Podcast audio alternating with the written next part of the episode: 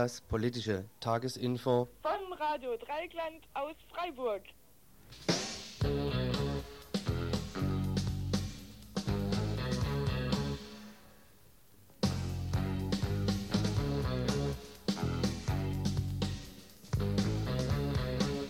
Ja, es begrüßt euch das Info vom Donnerstag, was ich heute wieder allein repräsentiere.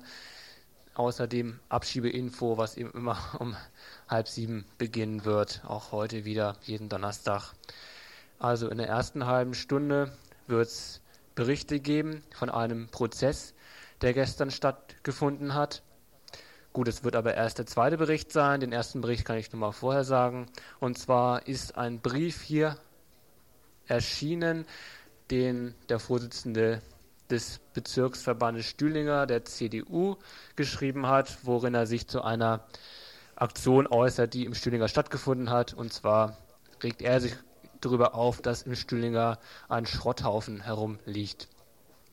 Gut, das war der erste Bericht. Zweiter Bericht, wie gesagt, von einem Prozess, der gestern in Freiburg geführt wurde, der noch nicht beendet ist, gegen einen Menschen, der auf einer Demonstration sich vermummt haben soll.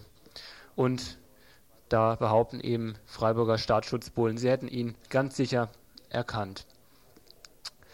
Und der letzte Bericht, der in der ersten halben Stunde kommen wird, beschäftigt sich mit dem, was vor einem Jahr passiert ist. Vor einem Jahr hat Saddam seine Truppen in Kuwait einmarschieren lassen. Das wird aber nicht im Mittelpunkt des kurzen Berichts stehen, sondern warum die USA ihm da freie Hand gelassen haben, beziehungsweise wie sie halt ihre Pfoten drin gehabt haben diese ganze Affäre am Golf loszutreten. Das war das, was im ersten, in der ersten halben Stunde kommt und dann kommt das Abschiebeinfo. Ja, und Thomas nicht allein zu lassen, dann sind wir heute auch präsent. Nee, also Spaß beiseite. In unserer äh, Abschiebeinfo, wie Thomas es nennt, ähm, werden wir heute einige Nachrichten und dann ähm, zum Begriff Flüchtlinge also die Unterscheidung zwischen äh, sogenannte Wirtschaftsflüchtlinge und politisch oder verfolgte Flüchtlinge.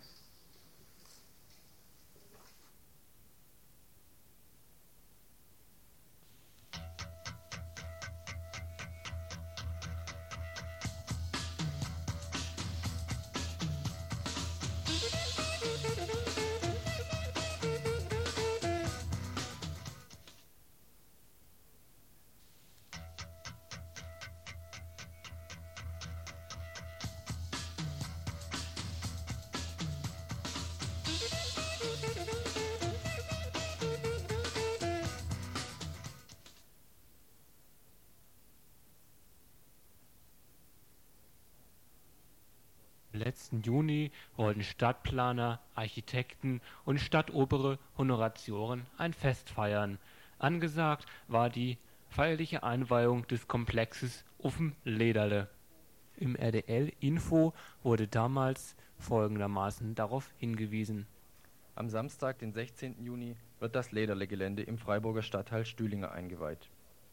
Im Altstühlinger Nord, wo die städtebauliche Umstrukturierung schon in vollem Gange ist zu diesem Gelände gehören neben einer Tiefgarage, teuren Eigentumswohnungen im Penthausstil mit Dachgarten, ein Architekturforum, wo sich die Architekten Freiburgs zusammenhocken wollen, um ihre Pläne zu schmieden, und darüber hinaus ein Ort geschaffen wird, an dem sich alle 2300 Architekten Südbadens (natürlich nicht gleichzeitig) und andere Berufsverbände treffen.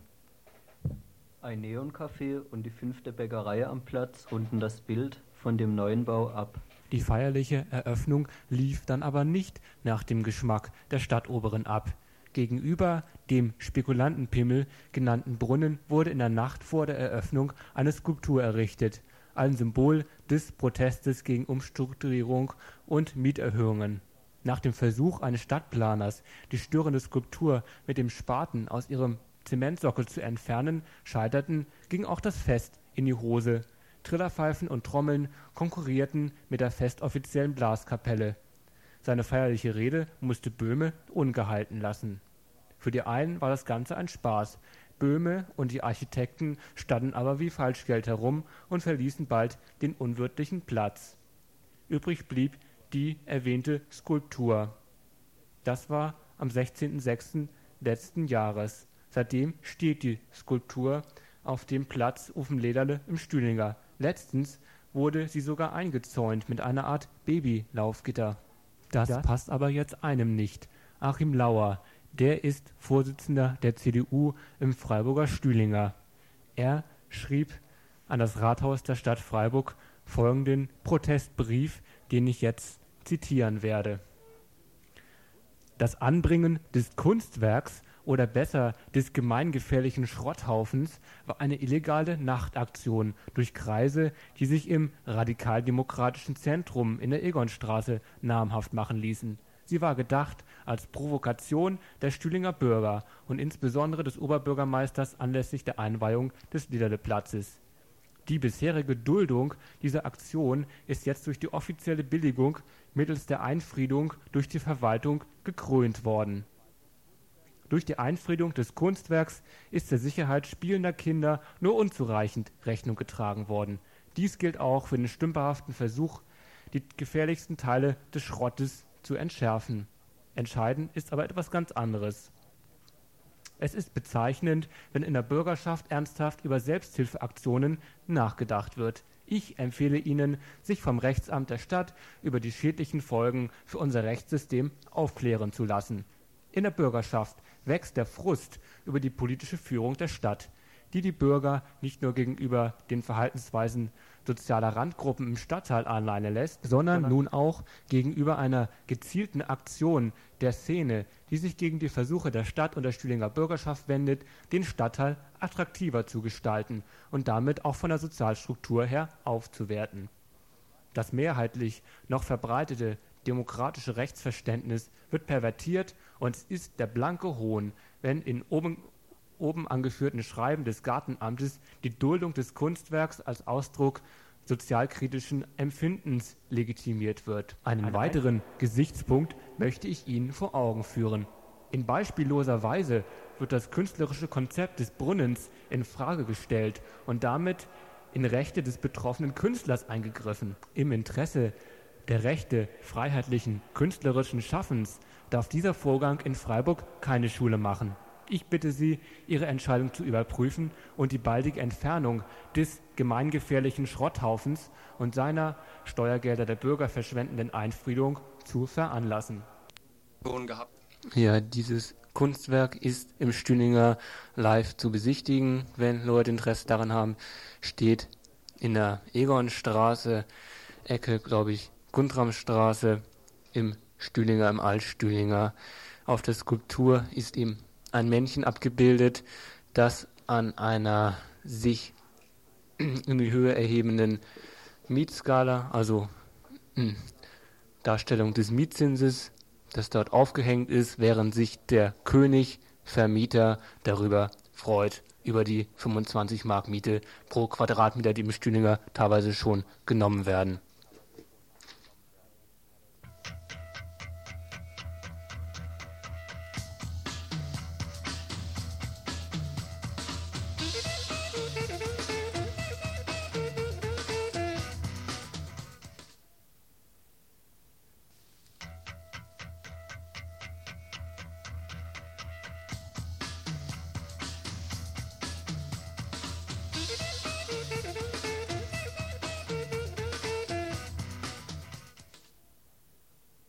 Vermummung, das ist eine Straftat.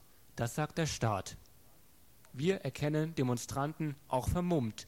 Das sagen zwar Beamte der Freiburger Staatsschutzabteilung. Darum stand gestern ein Mensch, der an einer Demonstration teilgenommen haben soll, vor Gericht. Der entsprechende Vorfall, um den es dem Staat geht, liegt schon anderthalb Jahre zurück, genauer im November 89.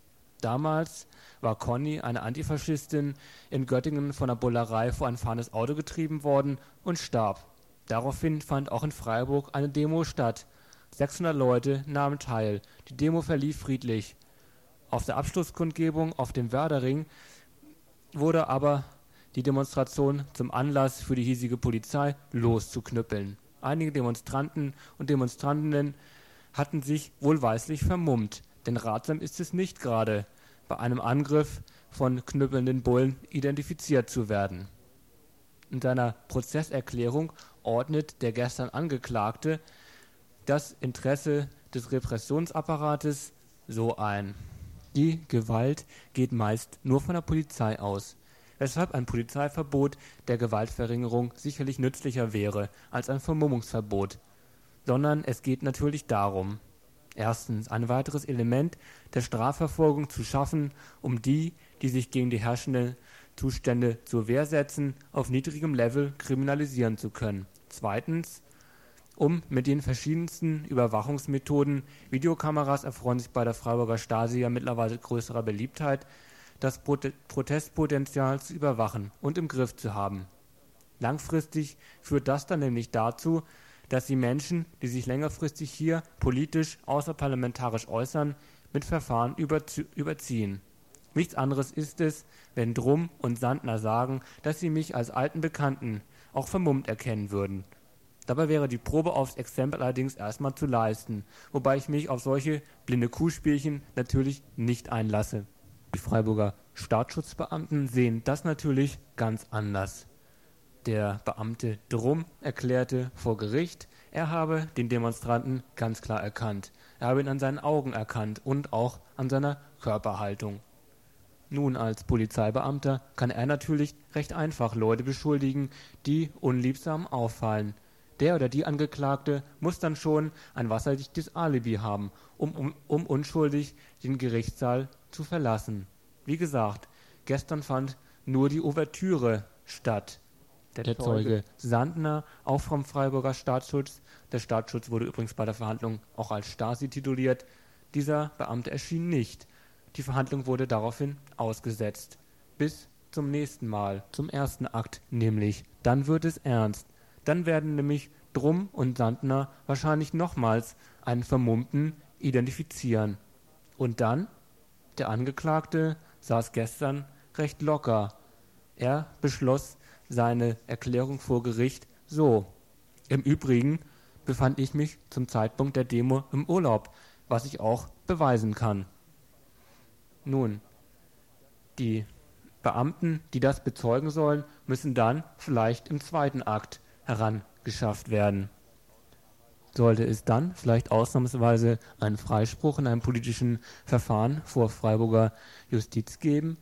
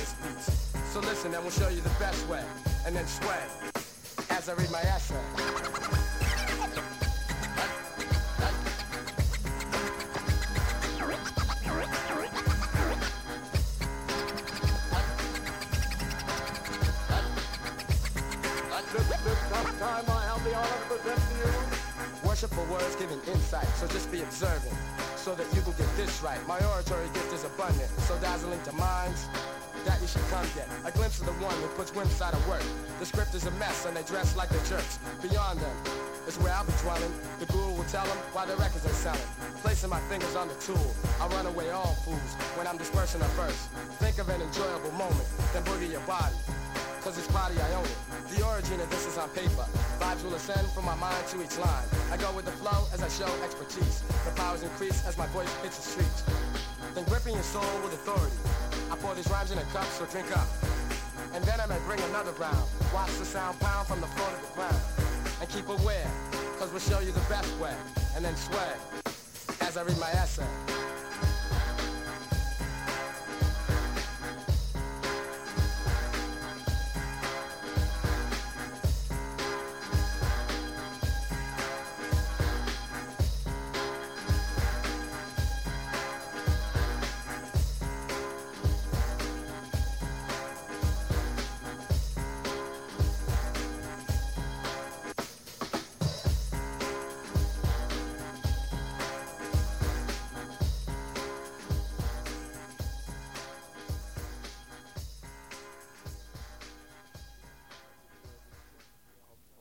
Eben gehörte Stück kommt von Gangster, von ihrer LP Step in the Arena.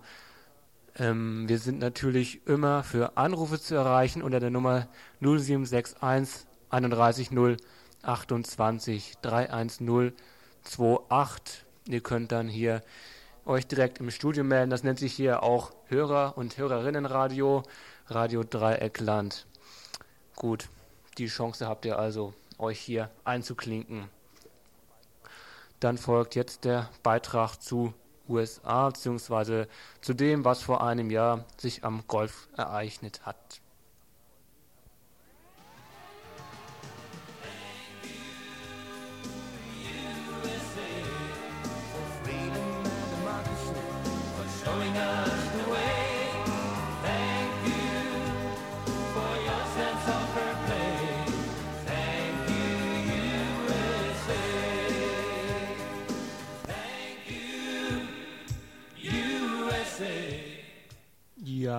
Herzlichen, herzlichen Dank. Ein Jahr ist es her, dass Saddam seine Truppen einmarschieren ließ in Kuwait. Welche Rolle haben die USA dabei gespielt?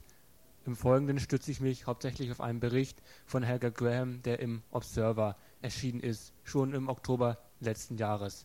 Sie schreibt, die US-Regierung hat sieben Monate vor der Invasion Kuwaits Präsident Saddam Hussein aktiv ermutigt, eine aggressive Ölpreissteigerungspolitik zu betreiben. Informationen aus hohen US-Kreisen zufolge wurden bei einem Treffen in New York im Jahr 1990 diskret vorgeschlagen, dass Irak eine erhebliche Preisanhebung für Erdöl innerhalb der OPEC durchsetzen sollte. An die Öffentlichkeit gelangten Gesprächsprotokolle zwischen US-Diplomaten und Saddam Hussein während des Zeitpunktes der Invasion diese bestätigten die Unterstützung der Bush-Regierung für Saddams Versuch, mit Hilfe militärischer Mittel die Preissteigerung einzuleiten. Im Folgenden soll also kurz beschrieben werden, wie die USA Saddam Hussein in die Falle lockten. Den USA ging es vor einem Jahr darum, den Ölpreis zu kontrollieren. Das hieß in diesem Fall, sie wollten eine Anhebung der Ölpreise. In Helga Grahams Aufsatz wird es so beschrieben. Beide, sowohl Präsident George Bush als auch Staatssekretär James Baker sind Ölindustrievertreter und die amerikanischen Ölstaaten Louisiana, Arizona, Alaska und sogar Texas waren in argen finanziellen Nöten. Die USA produziert die Hälfte ihres Ölbedarfs selbst. Höhere Preise sind entscheidender Anreiz für die Fortsetzung der amerikanischen Förderung 1986 schon hatten die USA Maßnahmen ergriffen, um die Preise zu heben. Eine Preissteigerung war ebenfalls sicherheitspolitisches Instrument, nicht nur für Irak, sondern ganz allgemein für den Golf, einschließlich Saudi-Arabiens. Und Helga Gräm schreibt weiter, unter diesen Bedingungen unterbreitete der frühere amerikanische Botschafter dem irakischen Minister einen Vorschlag zur Steigerung der Öleinnahmen und bot ihm damit einen finanziellen und politischen Rettungsring im Januar stand der Ölpreis bei 21 US-Dollar pro Barrel, aber Experten sagten einen Preisverfall auf etwa 15 US-Dollar pro Barrel für das zweite Jahresviertel voraus. Das traf zu, wie sich später herausstellte. Saddam Hussein konnte eine tiefere Krise für den folgenden Sommer erwarten. Saddam Hussein befand sich nämlich damals in keiner komfortablen Lage. Im Januar war er nicht der populär legendäre Koloss der Region, sondern ein bankrotter Diktator, der ums Überleben kämpfte. Irak war nach dem langen Golfkrieg und Saddams grenzenlosem Aufrüstungsappetit das Rückgrat gebrochen.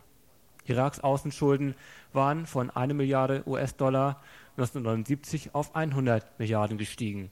Gleichzeitig musste Saddam eine Armee von 700.000 Soldaten auflösen, ohne dass Arbeitsplätze zur Verfügung standen. Ein rebellisches Offizierskorps plante den Umsturz seiner Regierung. Am 6. Januar entkam er knapp einem Attentat im Rahmen eines Putsches. Politisch war er in die Ecke gedrängt.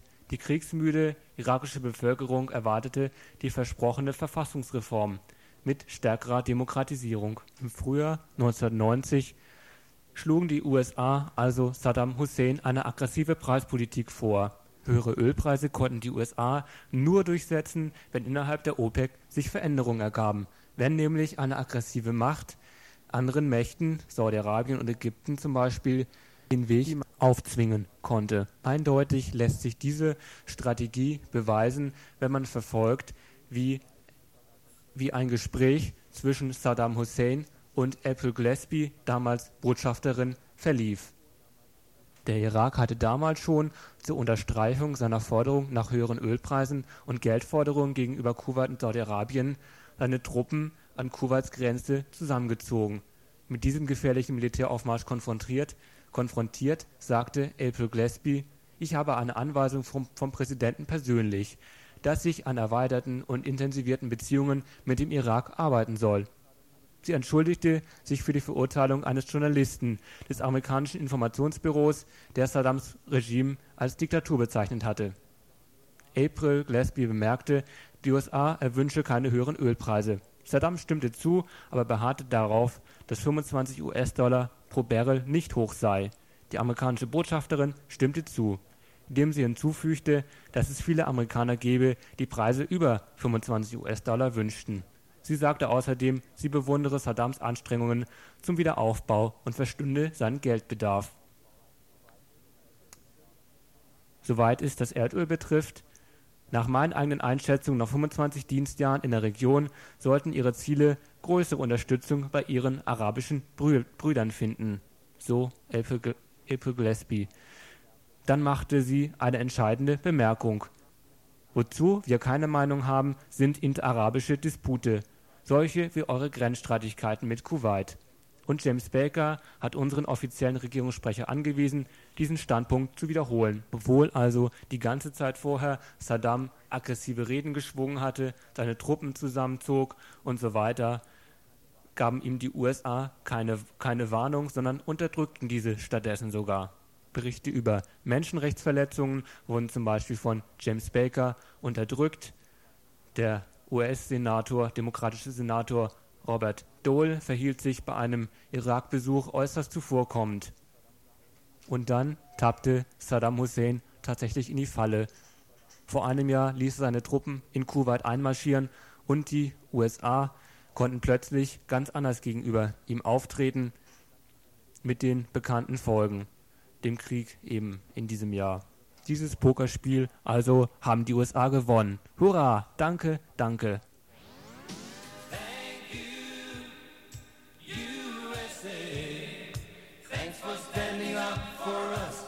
so many ways.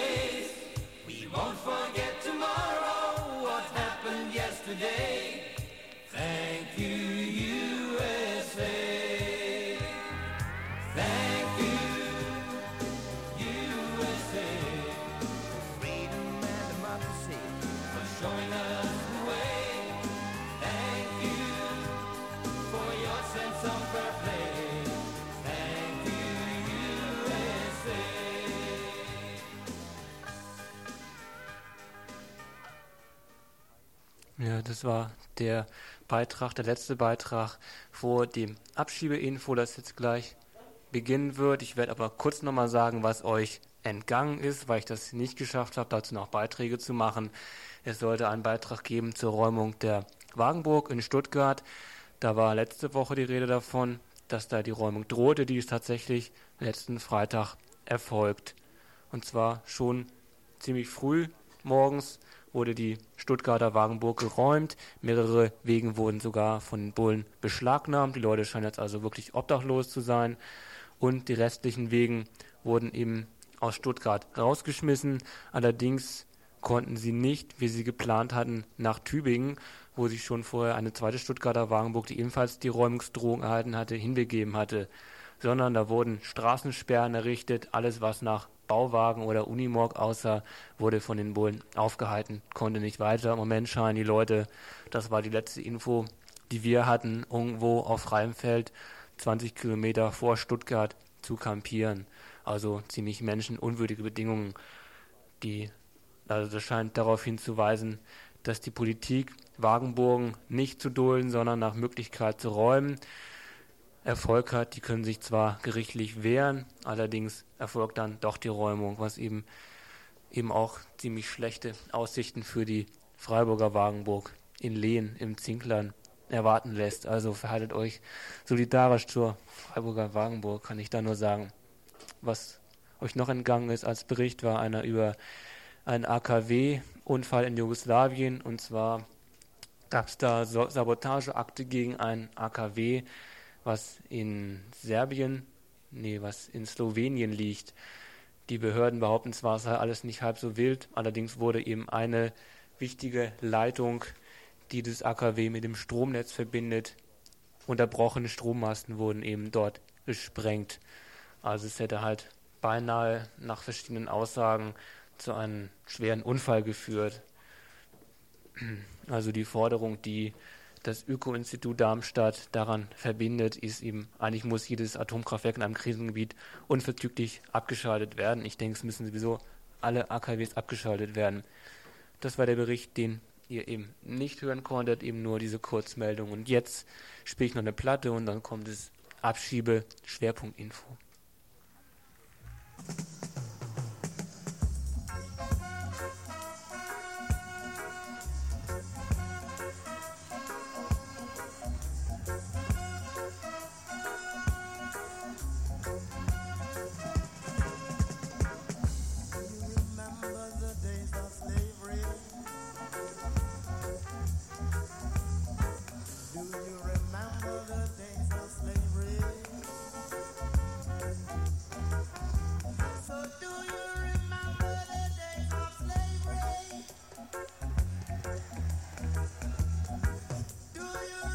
And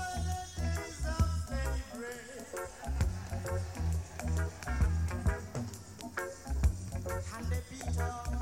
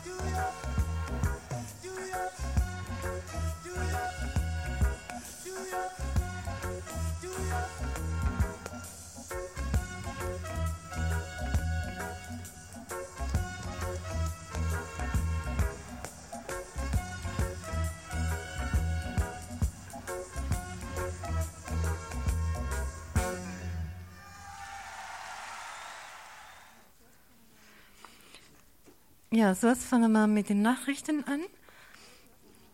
München. Türkischer Mann schwer verletzt durch Schüsse. Die Familie und Freunde des 19-jährigen türkischen Mannes, der in der vergangenen Woche in München angeschossen und schwer verletzt worden ist, hat die zunehmende Ausländerfeindlichkeit für diese Aggression verantwortlich gemacht. Sie forderte in einem Appell die Stadt München auf, endlich etwas gegen die Ausländerfeindlichkeit zu tun. Vor allem sollte verhindert werden, immer wieder eine solche Aggression als sogenannte Einzeltat abzutun. Der türkische Mann war von einem Unteroffizier des Bund der Bundeswehr angeschossen worden. Er ist inzwischen zwar außer Lebensgefahr, ob er allerdings jemals wieder seine Ausbildung zum Kraftfahrzeuglackierer zu Ende bringen kann, ist noch fraglich. Brandenburg ex-DDR. Angriffe auf Ausländer sind Folge der eigenen Desorientierung. Das tägliche Dulden von Angriffen auf Menschen aus anderen Ländern, die Situation des Verschweigens und des Schweigens über diese Aggressionen sei noch alarmierender als die Angriffe selbst. Dies meint die Landesbeauftragte in Brandenburg, Frau Berger. Eigene Minderwertigkeitsgefühle, eigene Werteverluste und eigene Desorientierungen werden auf sogenannte Nichtdeutsche abgeschoben. Soweit die nicht einmal neue Erkenntnis. Ob mit diesem Problem durch die Einrichtung einer weiteren Arbeitsgruppe fertig zu werden ist, mag bezweifelt werden. Oftmals vertuschen die Behörden und Bildungsministerien durch hektische Aktivitäten und aufgeschreckte Äußerungen ihre eigenen Defizite. Deutsche Ausländerbehörde vom Gericht, vom Gericht gezwungen, einem palästinensischen, palästinensischen Flüchtling einen Flüchtlingspass auszustellen. Erst das Bundesverwaltungsgericht musste den Antrag eines palästinensischen Flüchtlings entscheiden. Die zuständigen Ausländerbehörden hatten dem Betreffenden die Ausstellung eines Flüchtlingspasses verweigert, da er in der BRD nicht als asylberechtigt angesehen wurde.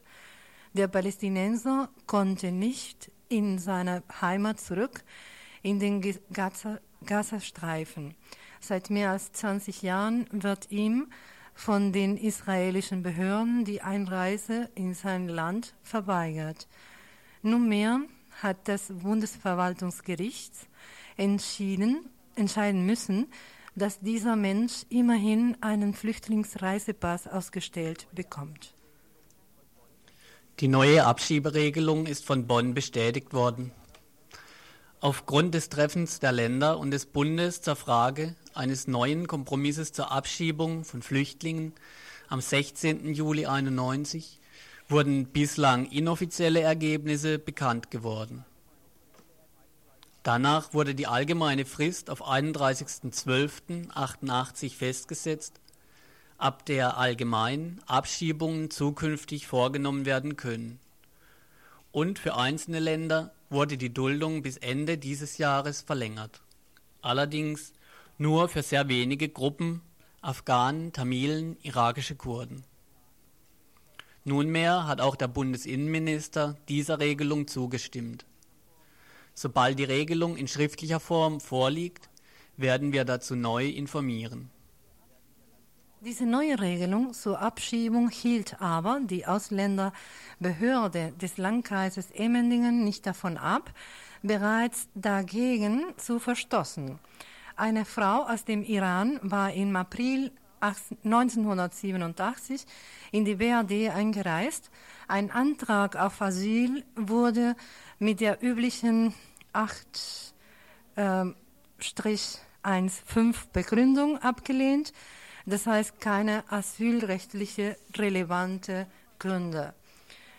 Die damals erfolgte Aufforderung zur Ausreise wurde von Verwaltungsgericht Karlsruhe gestoppt und zwar mit der Begründung, dass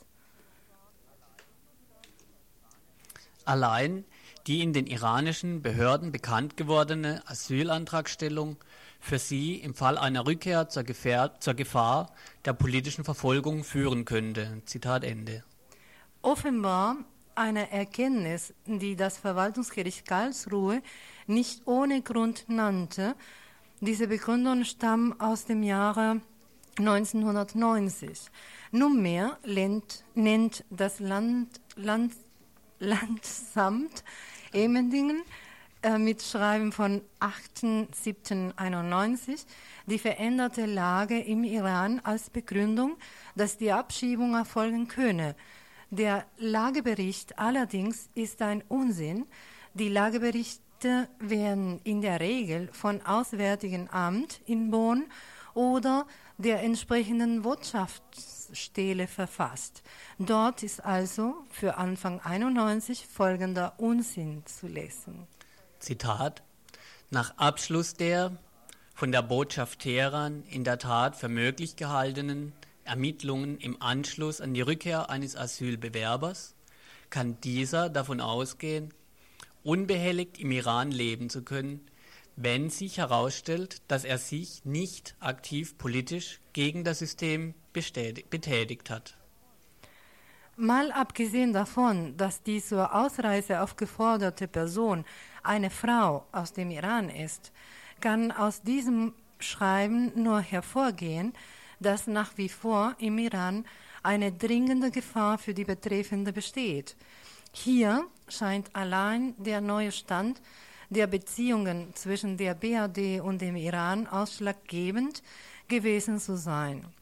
Diese haben sich nämlich mit dem letzten Golfkrieg wieder erheblich verbessert. Nunmehr heißt es also im Schreiben des Land Landratsamt Emendingen, eine Ausreisefrist von sechs Wochen erachten wir als ausreichend, insbesondere da sie bereits damit rechnen mussten. Es kann nicht länger hingenommen werden, dass sich Personen, die keinen Asylanspruch haben, in der BRD aufhalten. Wie gesagt, obwohl diese Frau bereits 87 eingereist war, sollte sie nunmehr ausreisen. Und obwohl in Bonn Verhandlungen im Gang waren, die auf die zuvor genannten Änderungen für die Einreisezeiten hinauslaufen würden. Die einzelnen Behörden versuchen also offenbar mit vielen Tricks und Mitteln, diese Situation trotzdem immer wieder für sich auszunutzen.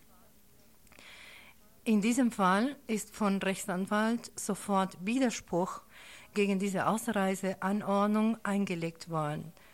Wir werden über den weiteren Fortgang berichten. Zuständig für Proteste in dieser Sache ist das Landratsamt Amt Emendingen. Ein Herr Burger ist unter der Telefonnummer zu erreichen 07641 451 311.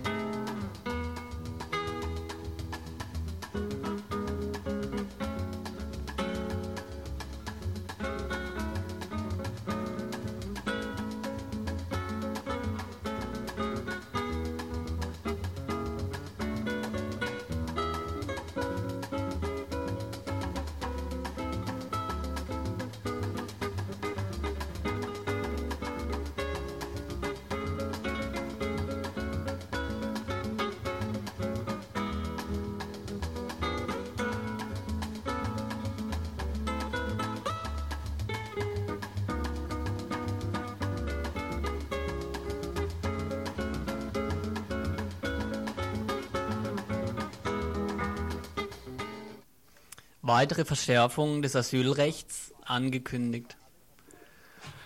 Offenbar alle Parteien sind sich in Bonn einig, dass weiter an der Schraube zur Verschärfung der Asylfrage gedreht werden muss. Über die Mittel und Wege scheint man sich nicht ganz einig zu sein. Aber im weiteren Pokern um diese Frage wird sich das sicherlich noch klären. Einerseits soll vermutlich die EG-einheitliche Regelung ausgebaut werden. In anderen EG-Staaten abgewiesene Bewerberinnen sollten hier keinen neuen Antrag stellen dürfen. Andererseits ist von einem Einwanderungsgesetz die Rede mit strikten Quoten. Und dann ist aber Schluss, wenn diese Quoten erreicht sind.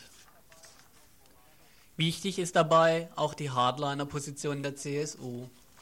Zum Beispiel der sogenannte Umweltminister in Bayern, Herr Gauweiler, nicht ganz unbekannt dieser Herr, plädiert offen dafür, die Flüchtlinge gleich an den Grenzen abzuweisen und offenkundig zu machen, dass inzwischen in den meisten Staaten keine politische Verfolgung mehr stattfände.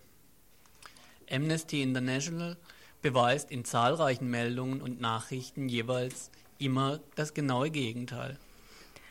Und noch eine Meldung, die das, dazu passt.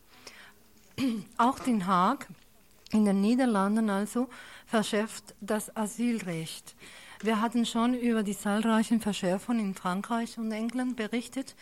Nun kommen wir aus den Niederlanden, Niederlanden Meldungen, nach denen am 27.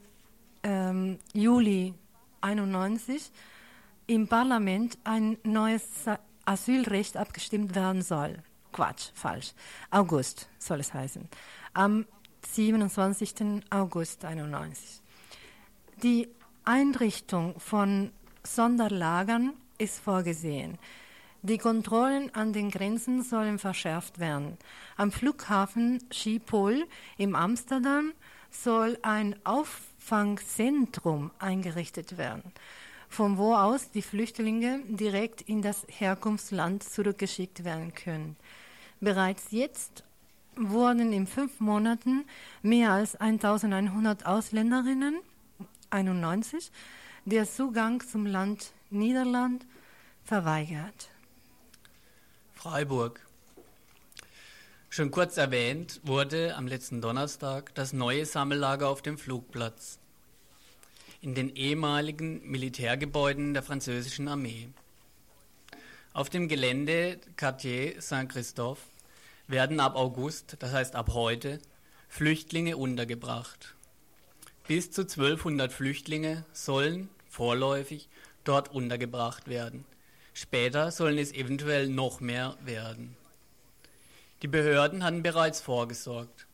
Da die Stadt das Gelände als besetzungsgefährdet eingestuft hat, wurde es von der Wach- und Schließgesellschaft bewacht. Als vor etwa zehn Tagen dann eine städtische Delegation zur Ortsbesichtigung eintraf, sah dieselbe Wach- und Schließgesellschaft rot. Sie vermutete einen Vortrupp der Besetzerinnen und benachrichtigte die Bullerei. Tatsächlich gekommen waren aber der Bürgermeister See und verschiedene Leute aus diversen Ämtern.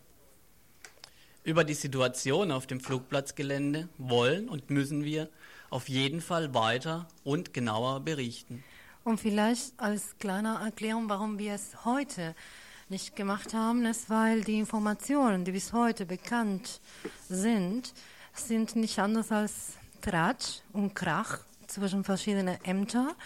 Keiner weiß Bescheid, keiner will was sagen und haben uns gedacht, dass vielleicht bis äh, nächsten Donnerstag mehr Informationen und äh, bessere Informationen da kommen.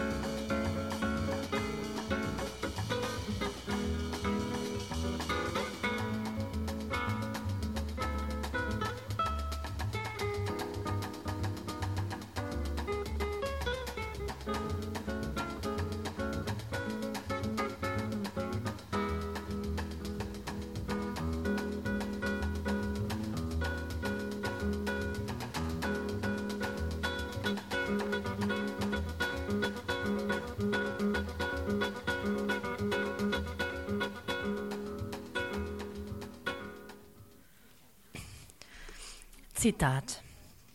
Ich habe etwas dagegen, dass hier bei uns in der Bundesrepublik der eine oder andere sagt, die kommen ja nur aus wirtschaftlichen Gründen.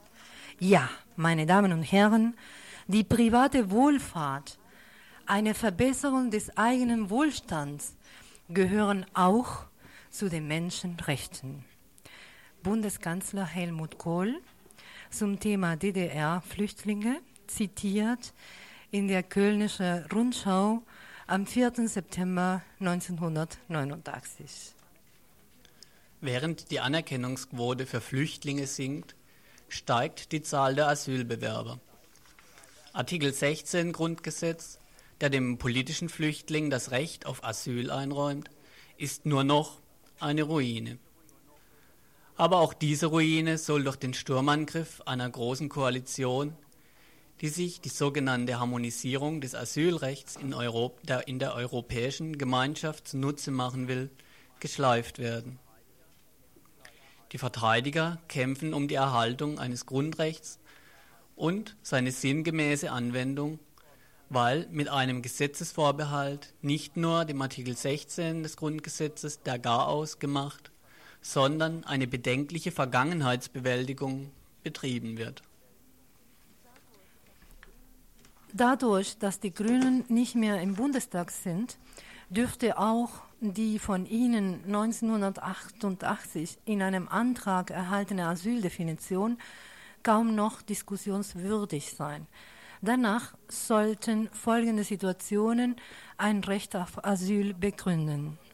Völkermord, Bürgerkrieg, Krieg, Verfolgung aus ethnischen und religiösen Gründen, Verfolgung auf sexueller und geschlechtsspezifischer Basis, wirtschaftliche und soziale Not und Ausweglosigkeit, Menschenrechtsverletzungen und Folter. Hinter dieser Umschreibung steckt die Vorstellung, dass Menschen nur aus sehr ernsten Gründen ihre Heimat verlassen und eine ungerechte Weltwirtschaftslage die letzte Verantwortung für die Wanderungs- und Fluchtprozesse sind. Sie akzeptierte eine Zuwanderung und Zuflucht in die Bundesrepublik, bei der die Menschen das Recht auf Aufnahme nicht in einem fast zu Farce degenerierten Anerkennungsverfahren suchen müssten. Ihr Kommen aus den Kriegs- und Krisenregionen der Welt wäre die ausreichende Legitimation. Diese Auffassung wird im gewissen Sinn sogar vom wissenschaftlichen Beirat des, beim Bundesminister für wirtschaftliche Zusammenarbeit gedeckt.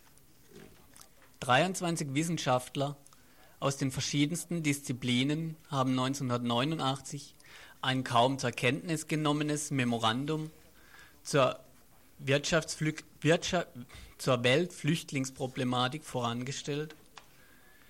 Darin wird die gängige Unterscheidung zwischen politischen Flüchtlingen, Armutsflüchtlingen, Umweltflüchtlingen und Wirtschaftsflüchtlingen für problematisch erachtet.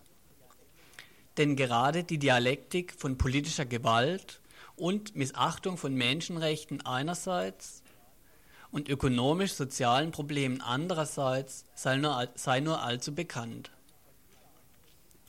Vor dieser Einschätzung, von dieser Einschätzung scheint auch die Flüchtlingskonzeption der Bundesrepublik Deutschland vom 25. September 90 beeinflusst zu sein, wenn die Ursachen der Fluchtbewegungen als weitgehend identisch mit den großen politischen Fragen unserer Zeit betrachtet werden, nämlich wirtschaftliche Unterentwicklung und Überbevölkerung, ökologische Krisen, Menschenrechtsverletzungen, Intoleranz, Gewaltanwendung, Krieg und Bürgerkrieg. An anderer Stelle werden neben den politischen und ethnologischen Konflikten zwischen den Entwicklungsländern die Vernichtung von Lebensraum durch Raubbau an der Natur genannt. Ähm, bis dahin waren Auszüge aus einem Artikel von Herbert Leuninger ähm, mit dem Titel Die Erweiterung des Flüchtlingsbegriffes. Aber eigentlich auch anders ausgedrückt, ein wesentlicher Grund für die Migration liegt in der Zerstörung der Existenzgrundlagen der, der Menschen. Nur relativ wenige Menschen haben die Möglichkeit, vor dieser Politik der Existenzzerstörung in die Industriestaaten zu flüchten. Zurzeit kommen etwa 5% der weltweiten Flüchtlinge nach Europa. Ein kleiner Prozentsatz davon Frauen, obwohl sie zusammen mit Kindern am stärksten vom Flucht betroffen sind. Circa 20 Millionen Menschen leben als Arbeitsemigrantinnen in einem Nachbarland oder in den Metropolen. 15 Millionen haben nach Angaben des äh, UN-Flüchtlingskommissars weltweit auf der Flucht ihre Länder verlassen. Mindestens, mindestens weitere 15 Millionen sind innerhalb des Landes auf der Flucht.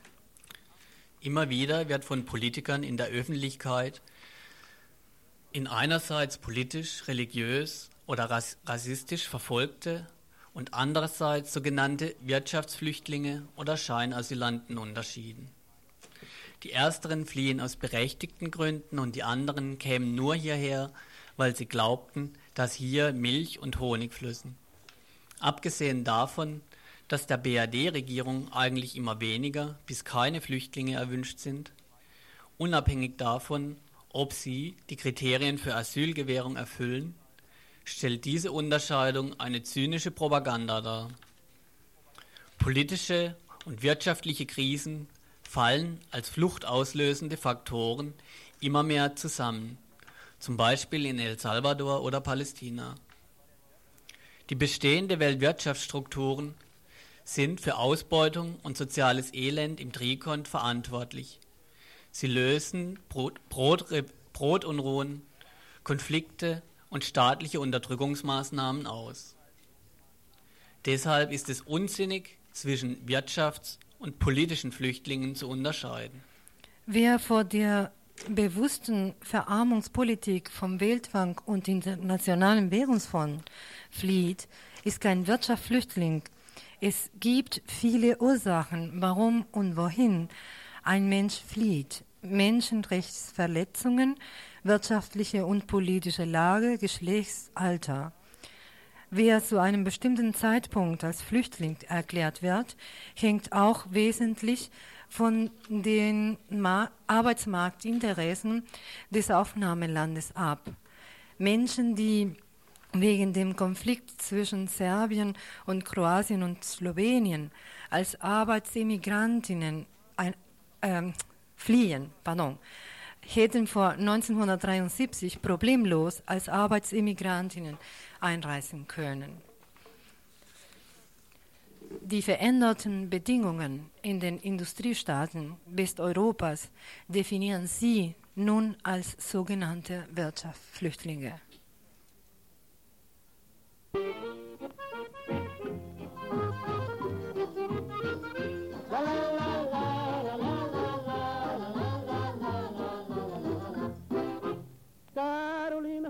Samba Carolina. pra dançar o xenhenhen. Carolina. Todo mundo é caidinho Carolina. pelo cheiro que ela tem. Carolina. Carolina. Carolina.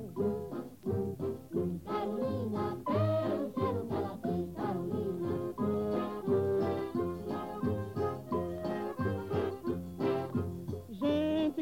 Dançou. Carolina. Nesse dia que dançar. Carolina. Só por causa do cheirinho. Carolina. Todo mundo tava lá. Carolina. Carolina.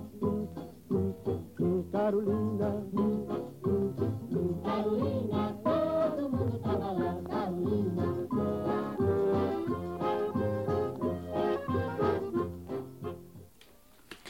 Äh, vielleicht nur zwei kleine Hinweise.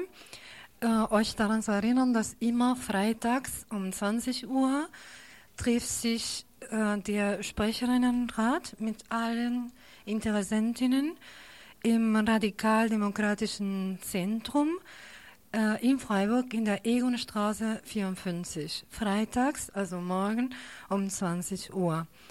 Und nicht vergessen, nächsten Donnerstag um 18.30 Uhr äh, unser äh, Abschiebe Kampagne Info.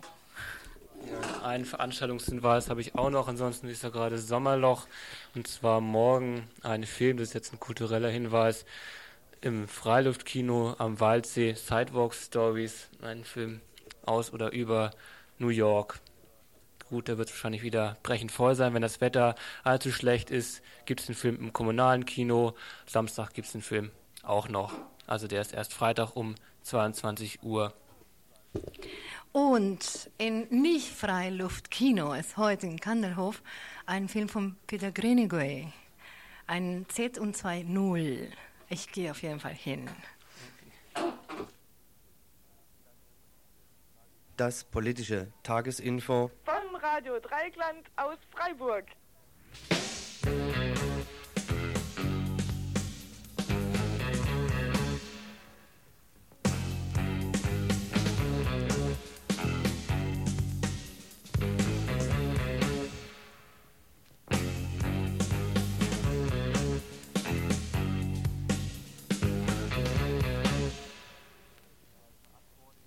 Ja, verantwortlich war der Egon Straße.